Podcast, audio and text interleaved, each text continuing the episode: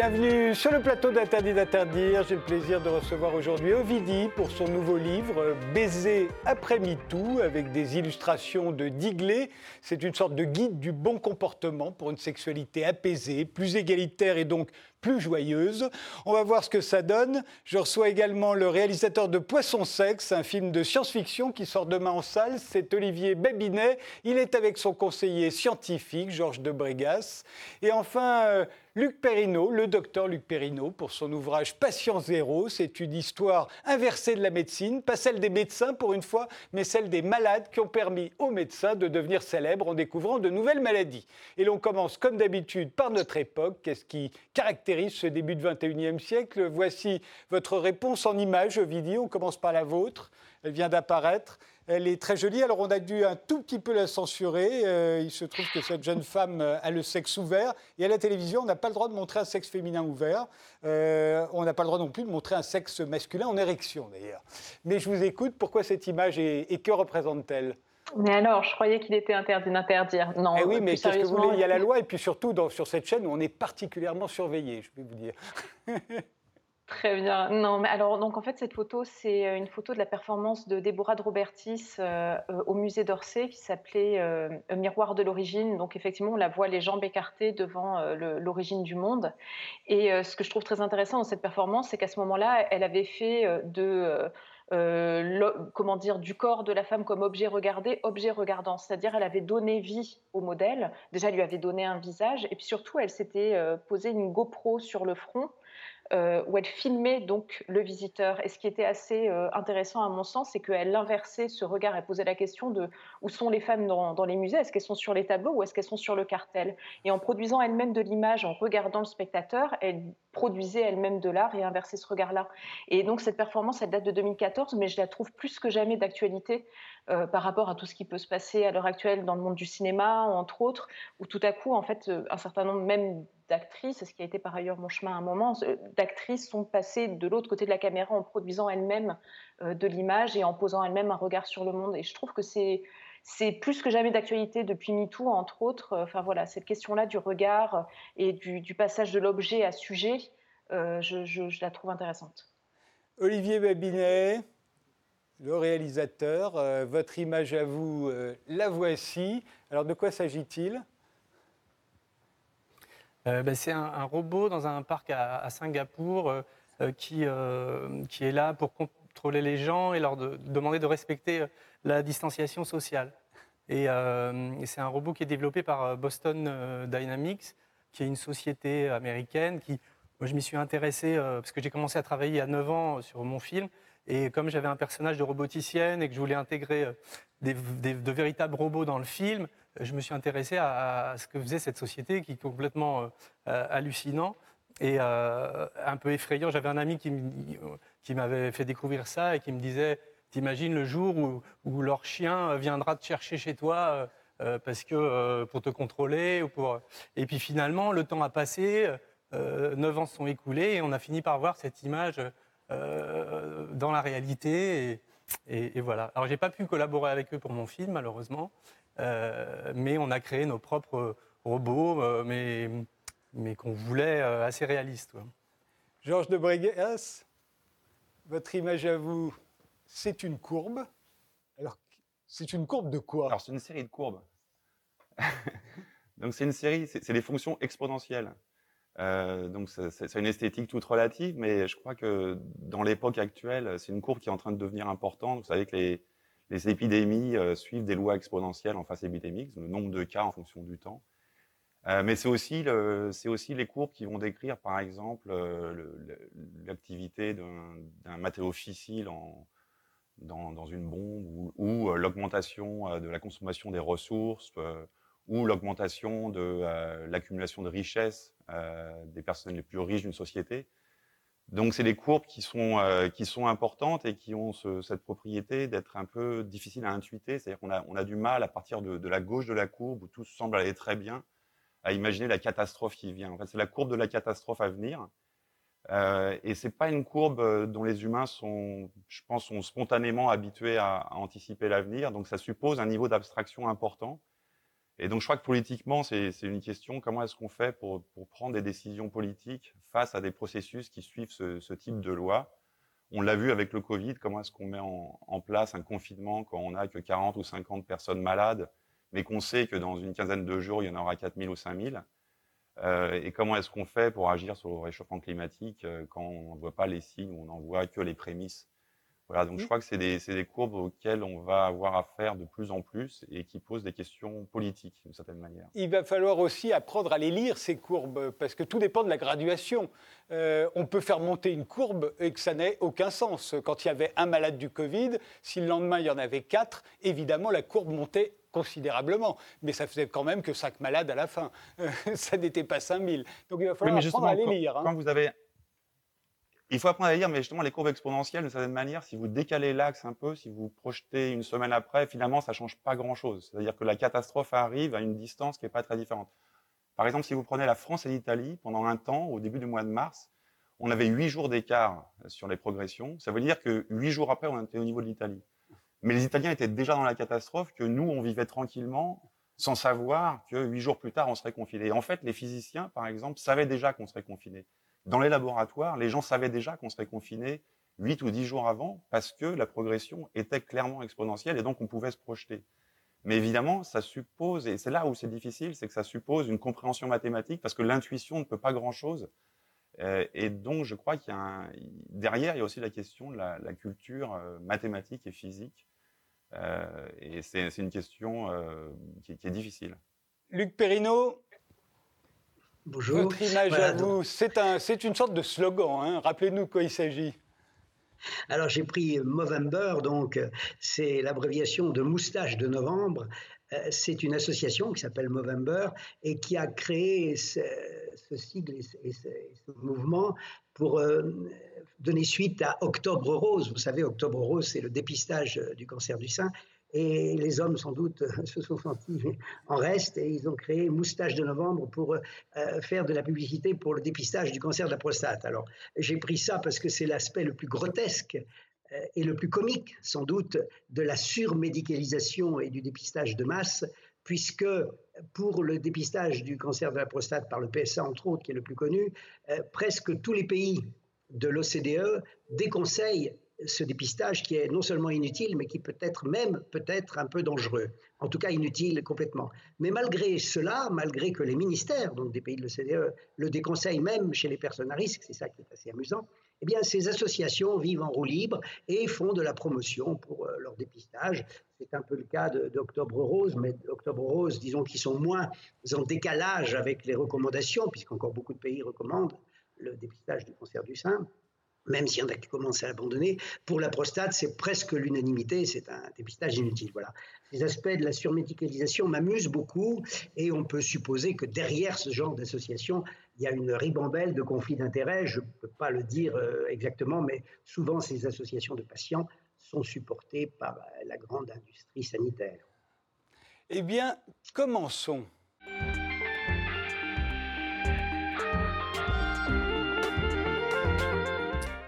Ovidi, vous publiez euh, Baiser après MeToo aux, éditions Marabule euh, avec des illustrations de Digley, de très jolies illustrations. Elle dessine très très bien. Hein. Les gens sont particulièrement beaux et sexy, en dépit du fait que ce soit des dessins humoristiques. Vous pensez vraiment qu'un tel mouvement euh, qui dénonçait des cas de harcèlement, d'agression, de viol, va modifier notre façon à la fois de séduire et de faire l'amour?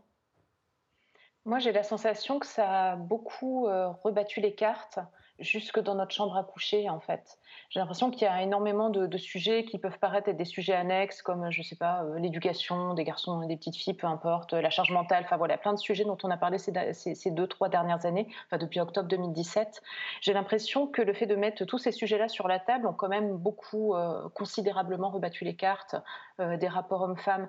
Et forcément, ça a eu un impact sur notre comportement sexuel, sur notre façon de baiser. Et surtout, par exemple, avec toutes les questions autour du consentement, on n'a jamais autant parlé de consentement que ces deux dernières années, euh, enfin trois dernières années d'ailleurs.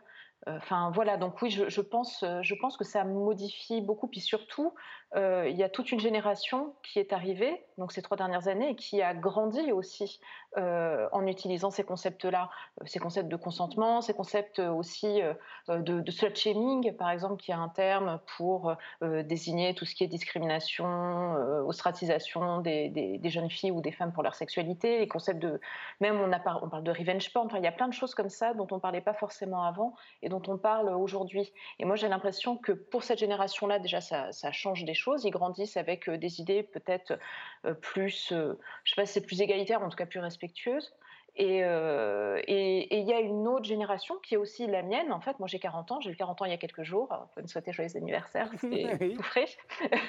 Mais voilà, j'ai eu 40 ans il y a quelques jours et moi, il me semble que ma génération à moi, euh, elle s'est retrouvée à un moment face à un grand vide. Pourtant, même moi qui baigne un peu dans toutes ces histoires de féminisme toute l'année, euh, au moment de MeToo, et même Digli, qui est donc l'illustratrice, on s'est posé la question de mais comment on fait? Comment est-ce qu'on va réussir à baiser maintenant? Et ça, d'ailleurs, c'est peut-être un, des seuls points euh, communs, un des seuls euh, euh, accords qu'il y a pu y avoir entre les antiféministes à ce moment-là et les féministes elles-mêmes, c'est qu'il y a eu cette question où on s'est dit, mais, oh, comment est-ce qu'on va baiser maintenant? Comment est-ce que ça va être possible? Parce que finalement, ça remet tellement de choses en question dans les rapports hommes-femmes. Et, moi, je le dis sans, sans, honte, mais moi, il y a eu un moment où je me suis dit, j'y arriverai plus. Et Digli aussi, elle le raconte, je me permets de le dire parce qu'elle le raconte en dessin dans, dans Baiser après MeToo. elle-même, pendant un an, a fait ceinture parce qu'elle a dit mais qu'est-ce que je fais à partir de maintenant? Parce qu'on forcément on se repose la question de la provenance de nos fantasmes, de se dire tiens par exemple si jamais être soumise d'où ça vient, etc. Est-ce que c'est une construction euh, culturelle? Est-ce que c'est une construction sociale? Euh, Est-ce que c'est mon expérience? Est-ce que c'est juste psy? Euh, Enfin voilà donc c'est ça, ça remet plein de trucs en question c'est, ça fait poser des nouvelles questions aussi. C'est pas tellement. Alors, je pense qu'il y en a quand même qui ont continué de faire l'amour, continué de séduire. Mais a moments, il y a, des, il y a des questions inédites. Euh, par exemple, si euh, on voit ça souvent dans les films, euh, vous savez, le garçon qui se retrouve avec un transsexuel, mais il ne sait pas que c'est un transsexuel. Il croit que c'est une très jolie femme. Il se laisse draguer. Et puis, au moment où il découvre que c'est un transsexuel, il s'enfuit.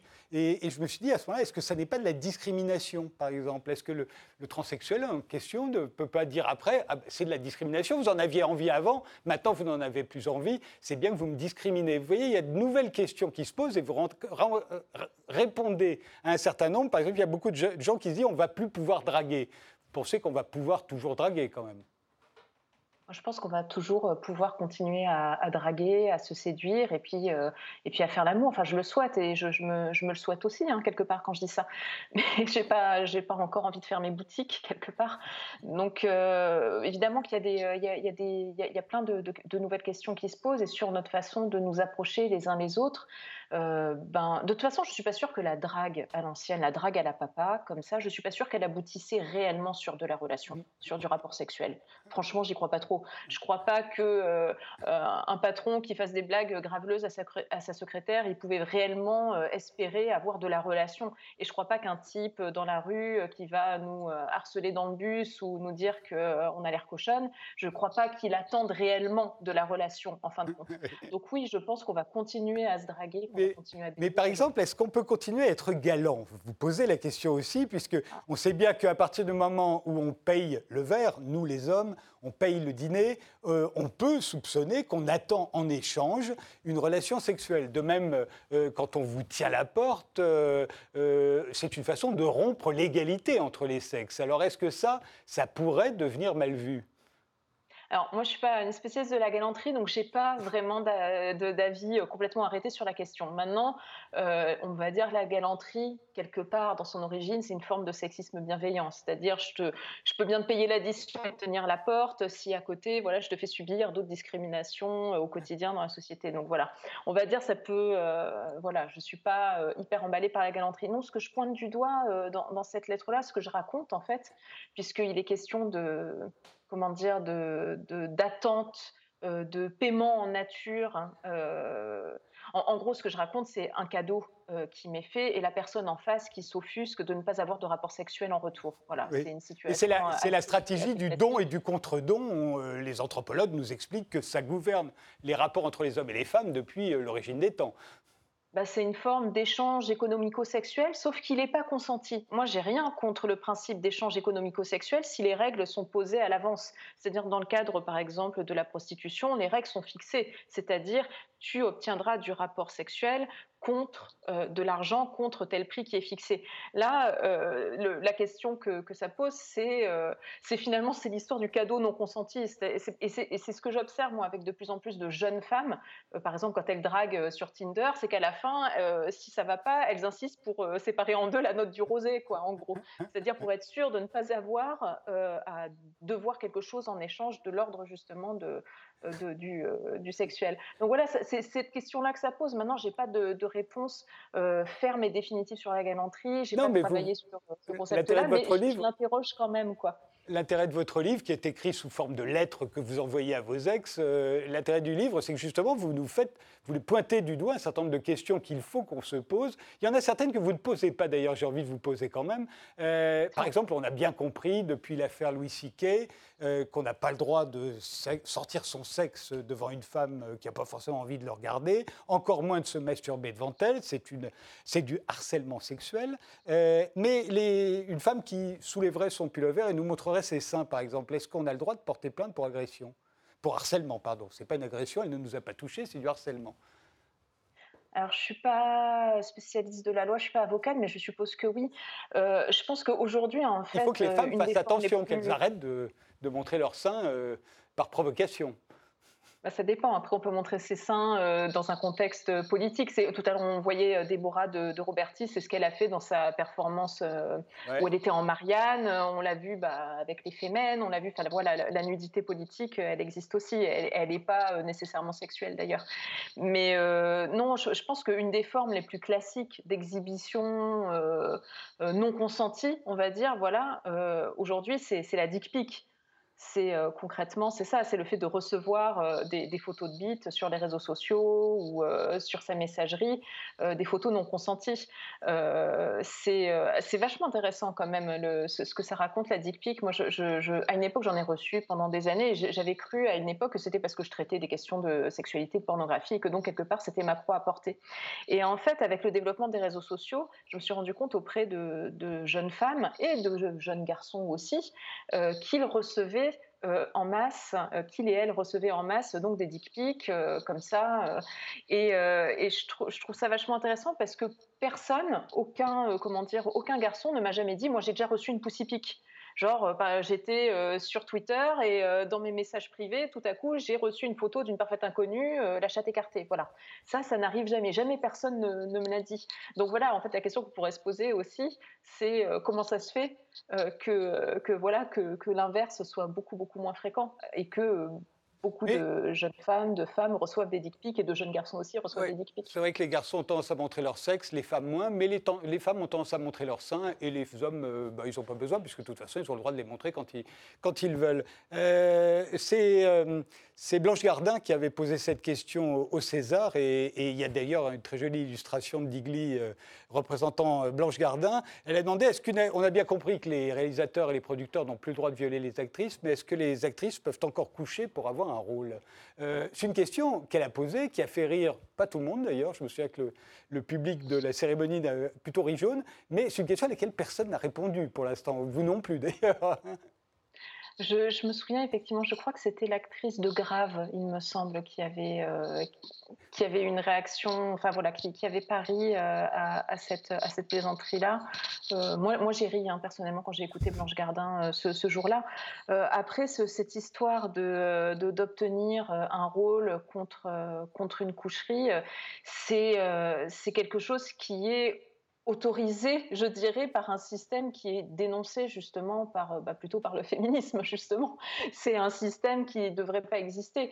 C'est euh, celui euh, de, de, ne pas être reconnu pour son travail et à sa juste valeur et d'obtenir une gratification ou d'escalader les échelons par, par la coucherie. Bon, voilà, c'est évidemment euh, un, système qui est, euh, comment dire, c'est une pratique qui est inclue dans un système qui est beaucoup plus vaste et qui, à, mon sens, reste à, détruire. Mais qui a donné aussi. moi, je ne suis pas emballée par le fait de, de, qui a, tenir. Qui a donné aussi quelques très beaux couples du cinéma, euh, où on a même épousé le réalisateur, et dans ces cas-là, ça installe la relation, et ça a donné de très beaux films parfois. Euh, le consentement, puisque vous en parliez, vous en parlez beaucoup. Dans... Domination? Je ne sais pas, et je ne suis pas sûre. Euh, je suis pas sûre que. Enfin, je ne sais pas si on regarde même, je sais pas, Godard et Anna Karina, et même le film qu'ils avaient fait au moment de, de leur séparation, où justement il y avait, qui était un peu vaudevillesque que c'était une femme mariée ou elle est partie coucher avec René. Euh, enfin, je n'ai pas l'impression, moi, que c'était euh, comment dire, une forme de, domination qu'Anna Karina s'est maquée avec lui juste pour obtenir des rôles. Enfin, je pense que c'est plus complexe que ça encore, les histoires de couple entre Réa et, et actrice. Oui, de toute façon, on ne sait jamais ce qui se passe dans, la, dans la, chambre à coucher des gens, donc c'est très difficile d'avoir un avis sur le sujet. Le consentement, vous, y, vous en parlez, doit-il être explicite et réitéré tout au long de l'acte sexuel, comme certains le craignent En tout cas, à chaque nouvelle position, est-ce qu'il faut redemander? Est-ce que je peux? En fait, moi j'ai beaucoup entendu euh, après MeToo cette idée que euh, euh, presque il allait falloir signer un contrat. Euh, il y avait eu cette espèce de légende urbaine autour d'une application euh, suédoise où il fallait cocher à l'avance oui je consens à tel rapport, tel rapport, tel rapport. Ce qui est débile parce qu'on peut consentir avant le rapport à quelque chose, se dire tiens j'ai envie de ça et puis sur l'instant voilà ne plus avoir envie. Donc c'était complètement débile. Mais il y a beaucoup de gens qui ont dit oh là là s'il faut demander le consentement de l'autre ça n'a pas pu être excitant. c'est pas une demande écrite formelle, hein, c'est juste au fur et à mesure du rapport euh, être attentif euh, ou attentive euh, à l'autre, lui demander une fois de temps en temps juste un ça va, enfin, même un ça va, même entre deux mots obscènes, ça reste quand même un, vrai ça va et il me semble pas que ça fasse débander ni, ni ou que ça casse l'excitation radicalement. C'est juste s'assurer qu'on n'est pas pour reprendre l'expression de Virginie Despentes, qu'on n'est pas en train de baiser seul. Elle, elle dit ça à propos des hommes. Elle dit les hommes ont, pendant très longtemps appris à baiser seul. Mais il y a quelque chose qui est un peu de cet ordre-là. Bah, c'est cesser de baiser seul et juste regarder l'autre et vérifier que tout va bien et que l'autre est bien euh, d'accord pour ce qui est en train de se passer. Une question Même dans un rapport de domination, par ailleurs. Une question que vous n'abordez pas, mais qui, à mes yeux, se pose depuis MeToo et Balance ton port, c'est que euh, à partir du moment où une femme euh, votre partenaire a consenti explicitement à tout ce qui s'est passé, que le lendemain, elle vous a même envoyé un texto pour vous dire qu'elle avait espéré qu'on allait se revoir euh, très vite, qu'on est même, parfois, on s'est même revu, on a continué, puis nos chemins se sont séparés. À quel moment est-ce que je peux être sûr que je ne l'ai pas violée? C'est-à-dire que qu'est-ce qui m'assure que dans dix ans, moi, n'importe quel homme, et même peut-être une femme, pourquoi pas, ça viendra, euh, que dans dix ans, on ne va pas me dire, mais attendez, elle était en état de sidération, vous l'avez violée. Je n'ai pas, de, pas de réponse euh, claire euh, à ça parce que ça implique tellement de, situations individuelles euh, compliquées. Mais j'ai quand même la sensation que si on ne se rend pas compte sur l'instant que l'autre est en état de sidération et qu'il ou elle est en train de subir l'acte sexuel, c'est qu'il y a un souci quand même. C'est qu'il y a beaucoup de choses euh, en profondeur à remettre en question. Enfin, moi, j'ai quand même l'impression qu'on en est là. C'est ce que je disais à l'instant à propos d'apprendre à baiser seul. Normalement, quand on ne baise pas seul, on arrive à se rendre compte que l'autre est en, état de sidération et que quelque chose, euh, euh, et que quelque chose ne, va pas et qu'elle n'est pas en état de consentir. Après, si euh, c'est des règles élémentaires, si l'autre est complètement, euh, complètement bourré ou défoncé, ben il vaut mieux ne pas y aller. Si, enfin voilà, est-ce qu'elle est dans un état normal? Enfin, c'est les règles vraiment de base, j'ai envie de dire, euh, que, qui restent, qui restent à respecter.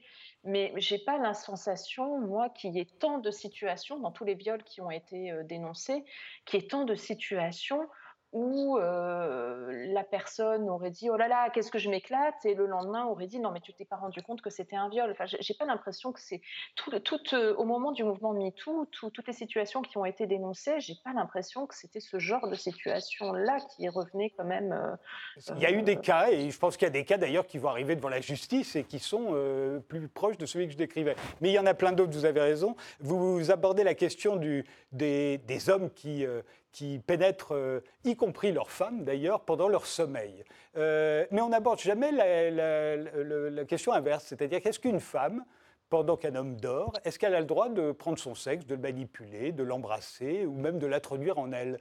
Euh, On sait bien que les hommes, pendant leur sommeil, peuvent avoir une érection. Est-ce que l'épouse, euh, la, petite amie, la compagne, la maîtresse d'un soir a le droit de s'emparer du sexe en érection de son partenaire quand il dort? Je me marre parce que j'ai l'impression d'être la, madame de Rothschild des bons comportements sexuels avec ces questions et je me trouve un peu désemparée. Euh, moi, j'aurais tendance à penser qu'à partir du moment où une personne n'est pas en capacité de se rendre compte de ce qui est en train de se passer, il vaut mieux pas y aller. Si la personne dort, on n'y va pas, c'est tout. Quoi. Enfin, voilà, ça me semble. C'est ce que vous aviez l'air de dire pour les femmes, effectivement. Donc, ça, ça, ça, inclut les hommes aussi. Bon, il y a énormément d'autres questions que vous abordez euh, dans ce livre. Euh, euh, une interview comme celle-ci n'est pas censée remplacer la lecture d'un livre. Euh, donc, euh, baiser après-midi. À, à préciser que, que ce livre s'achève également par une lettre d'excuse, quand même, oui, qui dit aussi que j'adresse aux hommes avec qui je me suis mal comportée, puisque, encore une fois, je ne suis pas la madame de Rothschild des bons comportements sexuels, donc je, je, je, ne crois pas moi-même être exemple de, de, comment dire, de comportements problématiques. Donc, il y a cette lettre. D'ailleurs, il y a une de vos lettres d'excuse qui concerne concerne euh, les hommes, enfin un homme à qui vous avez reproché de ne pas avoir d'érection. Et c'est très bien de dire, ben voilà aussi, ça, ça fait partie des mauvais comportements, c'est de reprocher aux hommes qu'ils n'aient pas eu d'érection. Euh, le livre, je, je, le rappelle, euh, est paru aux éditions Mediabule avec de très jolies illustrations de Digli.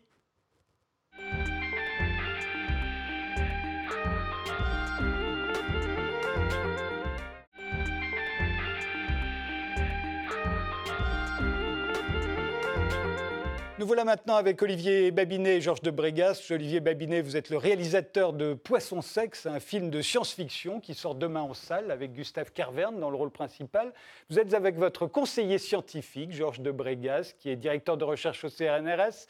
Le film se passe au moment où les poissons sont en train de disparaître. C'est l'histoire d'un chercheur qui veut leur redonner envie de copuler entre eux. Vous voyez qu'on ne change pas exactement de sujet. Euh, c'est une fable sur la fin du désir ou sur la difficulté de se reproduire, euh, Olivier? Ah, C'est un mélange des deux, je, dirais, parce que moi, quand j'ai commencé à réfléchir euh, à ce film, je, voulais avoir un enfant et j'étais euh, déjà, j'avais 40 ans, c'était il y a 9 ans, et je, voyais beaucoup de gens autour de moi, un peu qui avaient attendu longtemps pour avoir un enfant, qui avaient des problèmes pour se reproduire, qui faisaient des fives, euh, du coup, je, me documente, je découvre que la, qualité du sperme a baissé de, 40% à Paris euh, depuis euh, une dizaine d'années. Donc je me dis, est-ce que moi, mon sperme va être, continuer à... est-ce qu'il est, est, qu'il va être efficace? Et puis, en même temps, plus je m'intéresse à ça, plus je découvre les dysfonctionnements de la sexualité des poissons, du au rejet médicamenteux dans l'eau, aux oestrogènes, qui sont les mêmes que ceux qui nous affectent.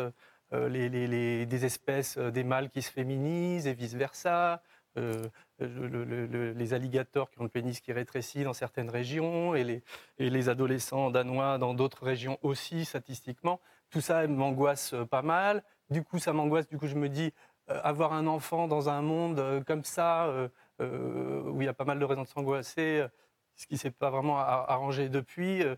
bref, j'étais dans toutes ces questions-là. Euh, et, ça s'est un peu incarné dans, cette histoire de.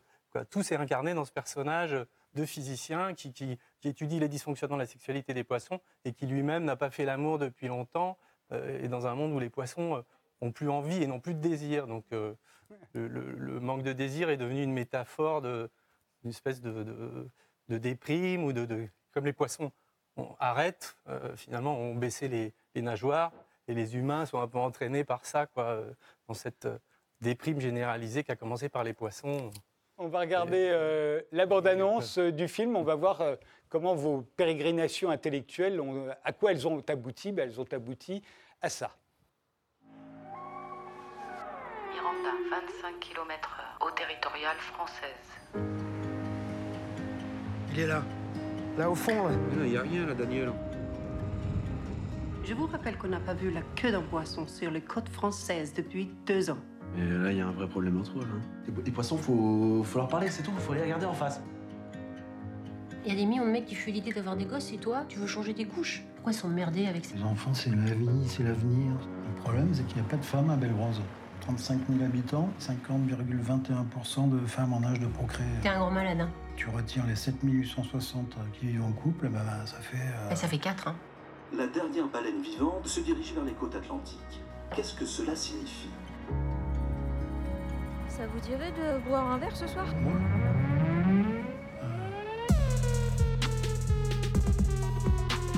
Désolé, la dernière fois que je suis venue, il y avait des petites nappes et des cocktails. Petit poisson, qu'est-ce que tu fais là? Je sais pas quoi tu joues, mais laisse tomber. Je la connais depuis la sixième. On est comme deux aimants, elle et moi.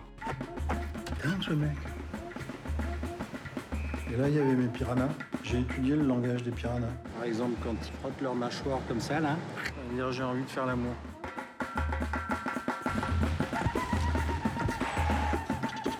Je crois qu'il m'a reconnu. Les sens sont pas assez développés.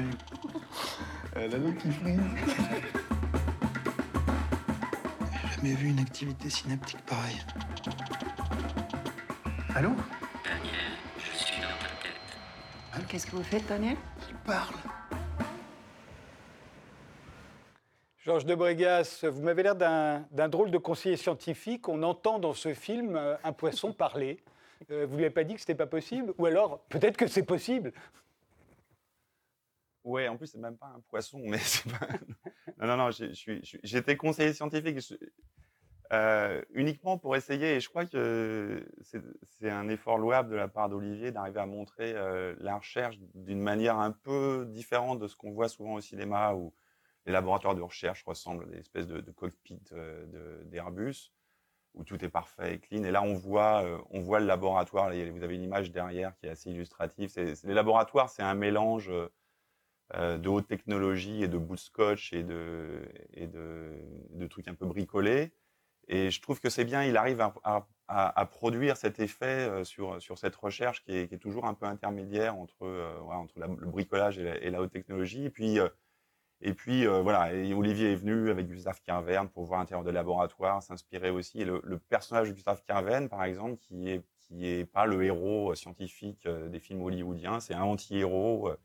il a cette espèce de fragilité qui fait toute la, toute la force du film. Et c'est, c'est les personnages qu'on croise pour de vrai dans les laboratoires. Moi, j'aimerais bien que, le- que j'aimerais bien que le cinéma se penche plus sur, ces, sur notre domaine, qui n'est pas inintéressant en termes de sociologie aussi, euh, sur, euh, sur euh, une forme de compétition très brutale et en même temps des gens qui peuvent être euh, totalement inspirés par, euh, par une pure poursuite intellectuelle. et puis, il y a cette idée aussi de est-ce qu'à un moment donné, la recherche peut perturber sa propre vie ou croiser, disons, des émotions qui sont des émotions individuelles et personnelles? Voilà, donc c'était plutôt sur ces aspects-là, parce que sinon, sur le reste, euh, il y a des. Il y a, il y a c'est- tout de même ce poisson, cette euh, créature rose euh, qui intervient dans le film. Il l'a trouvé dans la mer. C'est avec lui qu'il va parler. Euh, c'est quoi cette créature C'est une métaphore du pénis de, de Gustave Carverne? Parce qu'elle lui ressemble un peu euh, étrangement quand même. Oui. Euh, ben, je- moi, je n'ai pas du tout pensé à ça euh, pendant l'écriture du film et, et même, euh, je- ça faisait longtemps que, que je savais que ça serait un axolote. euh, euh, moi, ce qui m'intéressait chez lui, Alors, il faut c'était savoir ce que c'est qu'un aussi son- axolote. bah, hein. ce qu'on voit là, c'est un axolote. C'est c'est- pas une création par, par ordinateur. On pourrait le croire quand on voit le Non, film. les- non, non, il existe les- vraiment. Oui, les, oui, les gens qui voient le film, effectivement, euh, ceux qui ne le connaissent pas croient qu'il est en, en 3D, mais euh, c'est un ambystoma mexicanum, c'est le, le nom euh, savant, qui est donc un amphibien et pas un poisson, On en voit qui a d'autres derrière disparu dans son milieu. Voilà, dans son milieu naturel et qui a des propriétés assez fascinantes parce que s'il perd un bras, il va pouvoir reconstituer son os, son bras. S'il perd un œil, il va reconstituer son œil, voir des parties de son cerveau. Et aujourd'hui, il est surtout utilisé en laboratoire. Il vit plus dans son milieu naturel. Et moi, ce qui m'intéressait aussi, c'est que c'était c'est une espèce de, même si c'est pas un poisson, mais c'est un être euh, amphibie qui, sort, qui sort de l'eau avec des pattes. Et comme une des théories de l'évolution, c'est que notre ancêtre euh, était un poisson qui est sorti de la mer, j'avais cette, euh, cette idée que dans ce monde un peu en train de disparaître, eh ben, il y a cet être qui, qui, qui- s'est adapté, qui a réussi à survivre et, et- et qui ressort de la mer et, et qui est peut-être un, qui est un espoir du côté du vivant. Nous, on va peut-être disparaître. Bon, est-ce que c'est si grave? Mais il y aura peut-être à nouveau euh, une créature qui sortira de la mer pour tout recommencer depuis le début. Et je voulais juste te dire une petite chose, c'est que les poissons parlent, euh, c'est-à-dire que je suis tombé sur des travaux euh, scientifiques, il y a une équipe à Liège qui travaille sur le langage des piranhas, et là, dans le film, Gustave Carverne, il dit qu'il a, fait sa thèse dessus, il n'a jamais fini son livre, et en fait, ils, font des craquements de mâchoire, et, et, dans cette équipe de Liège a répertorié, ils savent dire casse-toi, dégage, je vais te bouffer. Euh, j'ai envie de baiser, parce qu'ils sont forcément pas très polis, les piranhas, quoi, ils sont directs. Mais cette équipe de scientifiques a identifié des, des mots. Euh, voilà. Et, il, y a, il, y a, des enregistrements de, de, sons de poissons qui existent. Euh, et, et, Georges de Brégas, est-ce que c'est plausible? Est-ce que ce serait une éventualité à laquelle on peut penser que les poissons disparaissent? Évidemment, mais qu'ils cessent de se reproduire. Ça, ce serait plausible à votre avis? Après tout, on est tous programmés pour faire des bébés qui auront des bébés c'est la base même de la loi de l'évolution. Euh, ils pourraient s'arrêter, les poissons? Bah, dans, les, dans les faits des perturbateurs endocriniens, il y a effectivement des effets sur la reproduction. Euh, euh, peut même, en fait, les, poissons, ils ont, une formation, une différenciation sexuelle qui est un peu particulière. On peut, forcer un poisson, en, l'exposant à certaines substances, à passer de, de femelle à mâle, ou plutôt orienter la différenciation sexuelle. Donc effectivement, les perturbateurs endocriniens peuvent changer euh, euh, l'efficacité de la reproduction. Alors, ce qui, est un peu différent dans le film, c'est que le, poisson, en fait, il a, plus de désir. Il a une sorte, c'est presque un, choix, euh, un choix personnel de plus se reproduire. Donc ça, je pense que ça relève quand même de la, science-fiction, mais le fait que la disparition des espèces puisse passer par par une perte d'efficacité des processus reproductifs, ça c'est possible. Après, la disparition complète de tous les poissons telle qu'elle est vue là, c'est sans doute pas comme ça que ça va se passer. Il va y avoir euh, des extinctions qui peuvent être massives, mais sans doute pas de l'intégralité du champ marin, on peut l'espérer. Euh, mais effectivement, la, reproduction fait partie des, fonctions essentielles, et si elle est perturbée euh, d'une manière ou d'une autre par l'environnement, ça, peut jouer massivement sur l'évolution des populations, c'est vrai pas seulement par l'environnement, parce que la question se pose aussi pour nous, et d'ailleurs le film la pose à sa manière, mais est-ce que les, êtres humains pourraient euh, cesser de se reproduire. On a souvent dit que les gens intelligents se reproduisaient euh, de moins en moins, parce que pour les raisons que vous disiez, ils trouvent que le monde est trop sombre, etc. Bon, on a dit ça à toutes les époques. Mais enfin, grosso modo, il y a un film célèbre qui s'appelle Idiocratie, qui montre euh, que ça pourrait être... Les idiots se reproduiraient à l'infini, et en revanche, les gens intelligents se reproduiraient de moins en moins. alors, est-ce que, est-ce que, non pas est-ce que ça se confirme, mais est-ce que ça vous semble plausible quand vous racontez cette histoire euh, et, vous, Georges de Brigade, vous pensez que c'est possible? Non, je, je, veux juste dire un mot, c'est que les, humains ont cette particularité qui peut effectivement faire un choix qui est non naturel. Euh, je pense que le, les aspects sociaux dans la société de poissons qui conduiraient à ce que certaines catégories décident pour des raisons philosophiques d'arrêter de se reproduire, je pense que ça. Olivier Berninet on, a peu de chance de le voir. Ah, moi, j'écoute, je, suis très content que Georges soit là, et donc je, suis toujours intéressé de par ce qu'il raconte, euh, euh, plus que parce que je pourrais dire moi-même là-dessus. Mais, En tout cas, visiblement, ça vous inquiète.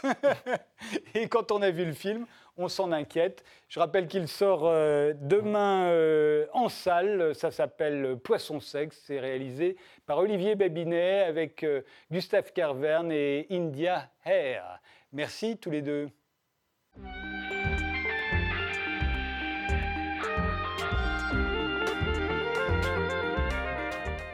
Et on termine cette émission avec le docteur Luc Perrineau. Vous êtes euh, médecin, diplômé de médecine tropicale et, d'épidémiologie, un mot qu'on a appris à prononcer ces derniers temps, et moi-même je continue de bredouiller euh, en le disant. Vous êtes l'auteur euh, d'un livre intitulé Patient Zéro. C'est un livre qui est paru à la découverte en mars, juste avant le confinement, et malheureusement passé inaperçu, de moi en tout cas, alors qu'il est très intéressant. Alors rappelez-nous d'abord, Luc Perrineau, ce qu'est un patient zéro. Alors le terme patient zéro a été créé au moment de, l'épidémie de sida dans les années 1980, 81 exactement, parce qu'on a découvert un patient qui, à lui seul, euh, est supposé avoir contaminé pratiquement un tiers ou un quart des Américains pendant les deux premières années du sida. En fait, euh, ce terme a été repris, mais il n'est pas d'origine médicale vraiment. Les médecins, quand ils parlaient en cas d'une épidémie, les médecins parlaient de cas index. On disait le cas index c'était la première personne qui était supposée avoir euh, contracté la, maladie. On utilisait aussi ce terme de cas index pour la découverte d'une maladie orpheline ou d'une maladie génétique. Et puis le terme de patient zéro a dû plaire aux médecins, puisque je pense que c'est un journaliste qui l'a utilisé la première fois, et les médecins l'ont repris, ce terme, mais uniquement pour les maladies infectieuses. Dans le cas des maladies... Pardon. Oui, non, non, c'est moi, je, pardon de vous couper, mais il se trouve que, je l'ai dit, votre livre est paru euh, juste avant, euh, euh, il a été écrit avant la, avant la pandémie de Covid-19. Est-ce que la, question se pose aujourd'hui? Est-ce qu'on est qu'on cherche le patient zéro du Covid-19 bah, évidemment, on cherche toujours le patient zéro de toutes les maladies infectieuses depuis, depuis qu'elles existent. Hein. On a toujours cherché à savoir d'où était partie et comment était partie l'épidémie. Euh, au moment de la peste, on cherchait quel était le bateau qui l'avait ramené d'Inde ou, du Moyen-Orient. Donc on a toujours cherché à connaître la dynamique des épidémies. Mais évidemment, euh, maintenant, avec nos moyens technologiques de plus en plus précis, et notamment avec la recherche euh, génétique, on arrive à remonter, à tracer le virus, à tracer la bactérie, à tracer la première personne qui a été porteuse de cette virus ou de cette bactérie grâce à nos analyses. En fait, la technologie a permis d'aller tout simplement plus loin. Donc on recherche. Alors dans le cas présent, c'est très intéressant de retrouver le patient zéro, dans le cas du Covid, donc puisqu'il a beaucoup de questions du Covid en ce moment, euh, en, trouvant quelle a été la mutation qui a permis de passer de ce qu'on appelle, de, franchir la barrière d'espèce qu'on appelle, c'est-à-dire qui a permis à un virus de passer d'un autre animal à un autre humain. Et là, cette mutation, euh, au moment où je vous parle, on ne l'a pas encore trouvée. Par contre, on, a à peu près identifié les premiers patients atteints dans la région de, de, Chine. Alors, effectivement, quand on cherche le patient zéro, on peut se tromper. Vous faisiez allusion à celui qu'on a euh, considéré pendant plus de 30 ans comme le patient zéro de l'épidémie de sida. On va le voir euh, apparaître dernièrement. Il s'agit de Gaëtan Dugas, un célèbre. Euh, enfin, il est devenu célèbre, le pauvre. il était steward sur Air Canada. Il était homosexuel. Il était très beau, comme on le voit sur cette photo. Et sur les 250 premiers cas de sida répertoriés aux États-Unis, un tiers, paraît-il, avait été contaminé par lui. Donc on l'a considéré pendant longtemps comme comme, le, celui qui avait le super infecteur, en fait, le super propagateur. Euh, mais aujourd'hui, on se dit qu'il y a très peu de chances qu'il ait été le patient zéro. Il y avait forcément eu des gens, il y avait certainement eu des gens avant. Euh, entre autres, on a analyser euh, euh, euh, des, des, des, des, gens qui étaient morts depuis plus longtemps et on s'est aperçu qu'ils étaient peut-être porteurs du sida.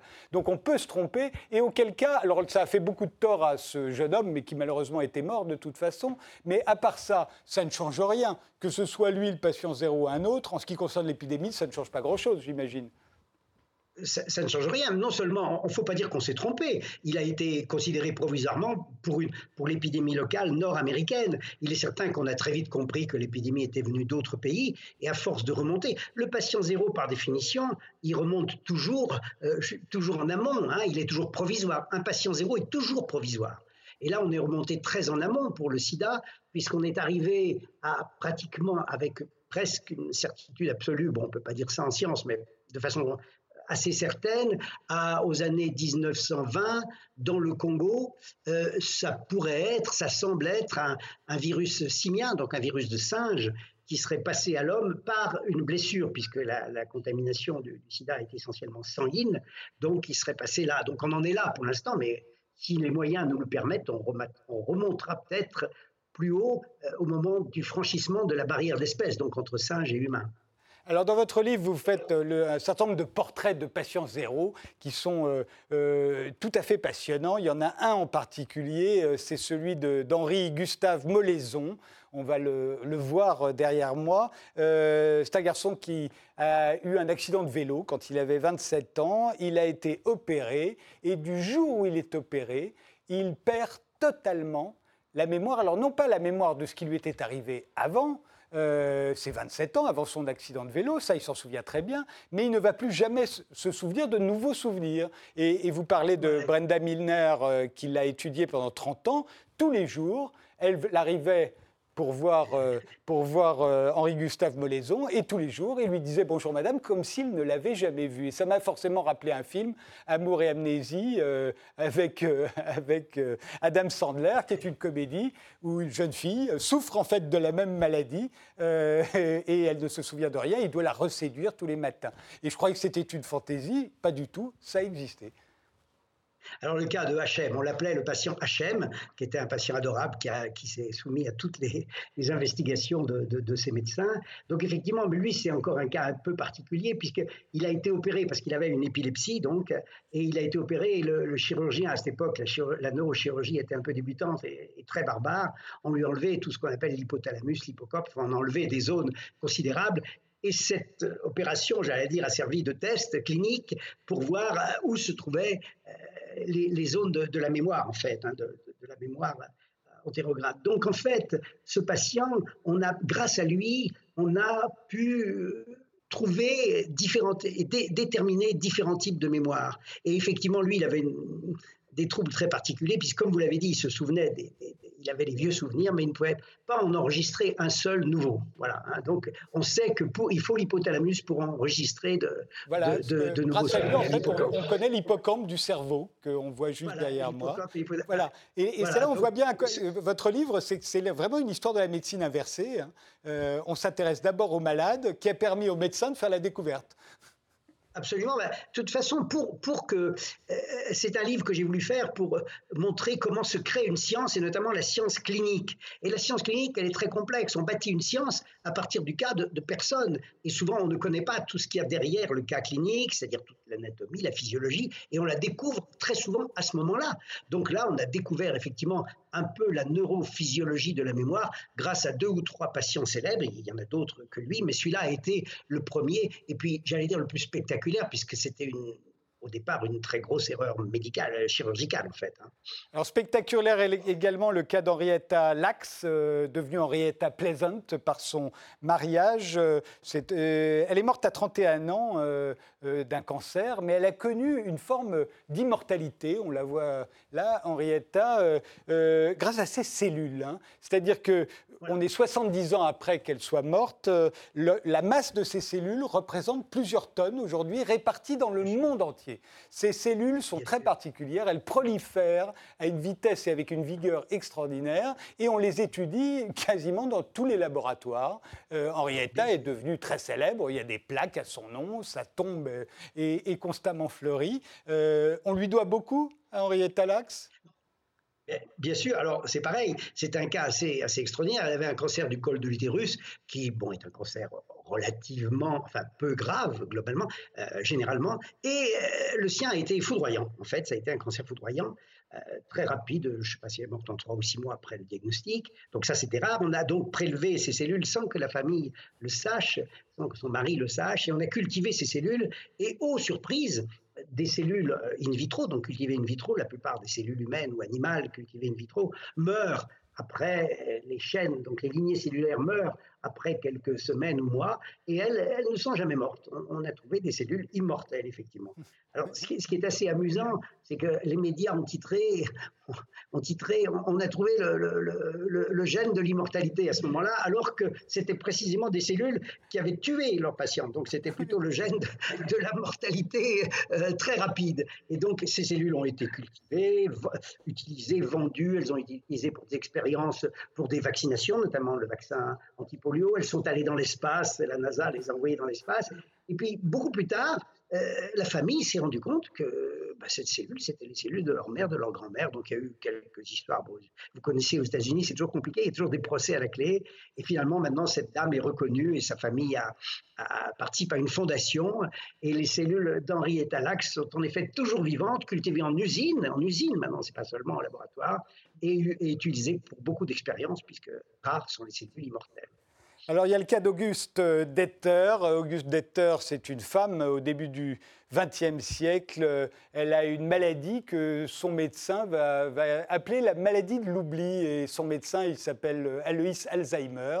Et en fait, c'est la première malade d'Alzheimer. C'est là où on se dit que pour un médecin, c'est un sacré coup de bol. Il est là, il est dans un, centre à Francfort, il reçoit cette femme. Si euh, le mari de cette femme avait amené euh, sa femme de 41 ans, de 51 ans à l'époque, euh, dans un autre hôpital, on l'appellerait pas la maladie d'Alzheimer, mais la maladie de celui qui l'aurait reçu.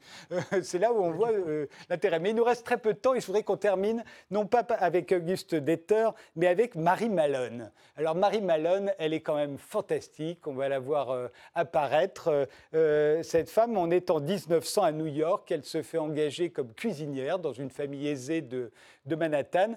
Pas de chance, toute la famille attrape la fièvre typhoïde, elle perd son travail, elle en cherche un autre, elle devient lingère, elle se fait engager dans une autre famille, très aisée, elle aussi, à Manhattan. Pas de chance, la famille tombe malade, elle aussi, la fièvre typhoïde.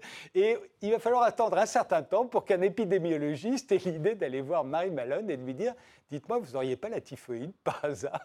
Et qu'est-ce qu'elle lui répond? Elle lui dit non, évidemment, puisqu'elle se porte très bien. Voilà.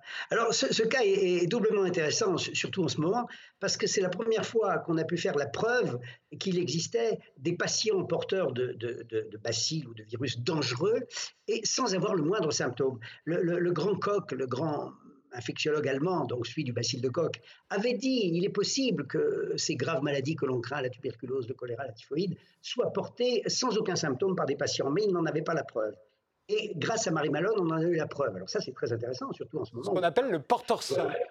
Le porteur voilà, les porteurs sains, il y en a beaucoup. Il y en a beaucoup pour toutes les maladies, pour toutes les maladies, mais la première vraiment connue cliniquement, repérée cliniquement, ça a été Marie Malone pour la typhoïde, qui est une maladie très grave, comme vous le savez, beaucoup plus grave que celle que l'on vit alors son histoire est son histoire est encore plus particulière. Vous la racontez en détail. C'est que après qu'on lui fait faire des examens, elle s'en va, elle change de nom, elle continue de transmettre la typhoïde. Elle va quand même donner la typhoïde à 51 personnes, en tout cas celles qu'on a retrouvées, et en tuer trois, la pauvre. Et à la fin, qu'est-ce qu'on fait d'une femme qui, toute sa vie, va transmettre la typhoïde à tous les gens qu'elle approche?